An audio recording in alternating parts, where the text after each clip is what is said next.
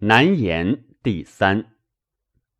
臣非非难言也，所以难言者，言顺比华泽，洋洋洒洒然，则见以为华而不实；敦厚公之，耿固甚完，则见以为拙而不伦；多言繁称，连累比物，则见以为虚而无用。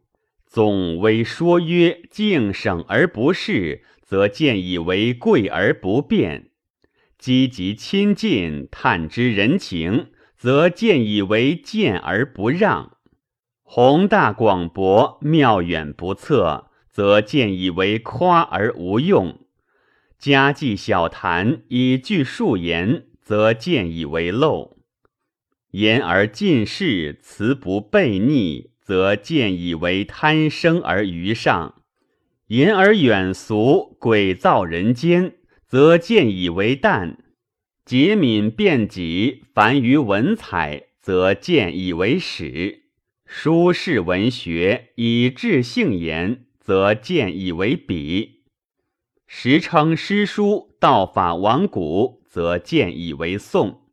此陈非之所以难言而众患也。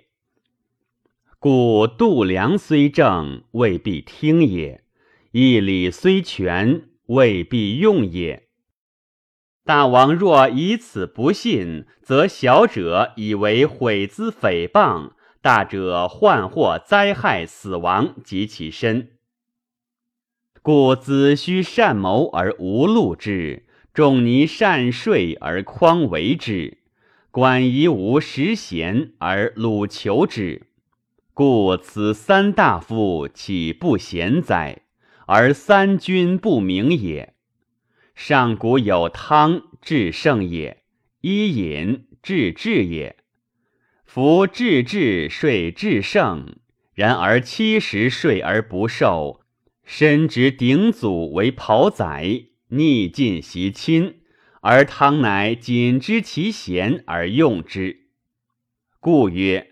以至治税治圣，未必治而见寿；伊尹税汤是也。以治税余，必不听；文王税纣是也。故文王税纣而纣求之，一侯至，鬼侯息，比干剖心，眉薄海，夷无束缚，而曹姬奔陈，伯离子道起。傅说转狱，孙子鬓角于魏，吴起收气于暗门，痛西河之为秦，卒肢解于楚。公叔痤言国器反为备，公孙鞅奔秦，关龙庞斩，长虹分吃，尹子景于疾，司马子期死而伏于江，田明孤舍。夫子见西门豹不斗而死人首，董安于死而沉于世。宰于不免于田常，范居哲邪于魏。此十数人者，皆是之人贤忠良，有道术之士也。不幸而遇悖乱暗祸之主而死。然则。虽贤圣不能逃死亡，必戮辱者何也？则愚者难睡也。故君子难言也。且至言舞于耳而导于心，非贤圣莫能听。愿大王熟察之也。